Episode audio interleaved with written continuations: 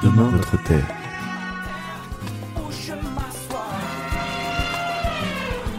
Ensemble, sauvons notre ère. Il faut que tu respires. Salut, moi c'est Apolline et aujourd'hui je vais vous parler de petits tips sur l'écologie. Comme vous avez pu le constater, ce mois-ci c'est le mois de l'écologie sur Radio Campus 47. Alors aujourd'hui, je vous présente quelques petits tips pour apprendre à mieux gérer au niveau de l'écologie. Pour commencer, savez-vous que les jeunes d'aujourd'hui font attention, mais sans vraiment le savoir. Alors aujourd'hui, je vous donne des tips pour savoir comment agir pour la planète.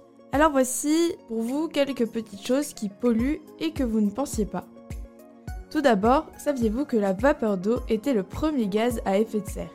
Eh oui, dans les gaz à effet de serre, 55% sont des vapeurs d'eau. De plus, l'eau non salée diminue de jour en jour. Alors nous, à notre échelle, que pouvons-nous faire? Alors voici quelques conseils pour diminuer notre consommation d'eau au quotidien. Par exemple, vous pouvez éteindre l'eau quand vous vous brossez les dents ou quand vous vous savonnez dans la douche. En parlant de douche, savez-vous qu'on a tous ce moment où l'eau est froide et on attend qu'elle chauffe?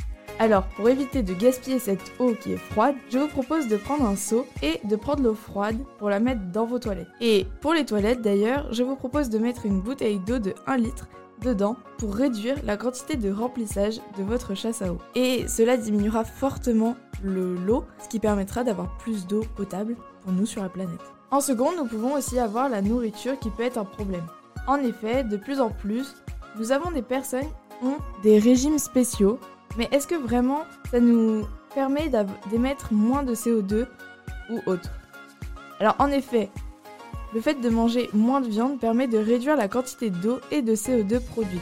Mais ce n'est pas le principal pour réduire notre quantité de CO2. Je vous propose une nouvelle façon de consommer vos produits alimentaires. Pour commencer, vous pourrez prendre des fruits et des légumes de saison au maximum local. En effet, évitez de prendre par exemple des tomates qui viennent d'Espagne et qui sont faites sous serre. Les tomates d'origine France sont très bonnes et de saison. En plus de manger de saison, le mieux est de ne pas gaspiller. Pour cela, le simple fait de faire des menus avec des quantités définies permet de réduire la quantité de gaspillage alimentaire. Ensuite, faites-vous du covoiturage ou utilisez-vous les transports en commun. Et oui, quand vous prenez la voiture seule, vous éjectez énormément de CO2. Et dites-vous que à côté de vous, il y a des dizaines de dizaines de dizaines de personnes qui font pareil, qui ne vont pas très loin de là où vous allez. Alors pourquoi pas les prendre eux aussi dans votre voiture? Vous pourriez aussi prendre des transports en commun. Alors oui, je sais que pour toutes les personnes qui habitent à la campagne, c'est pas facile parce qu'ils passent une fois toutes les heures et vraiment c'est agaçant. Mais est-ce que pour la planète, on n'est pas prêt à faire ce petit sacrifice?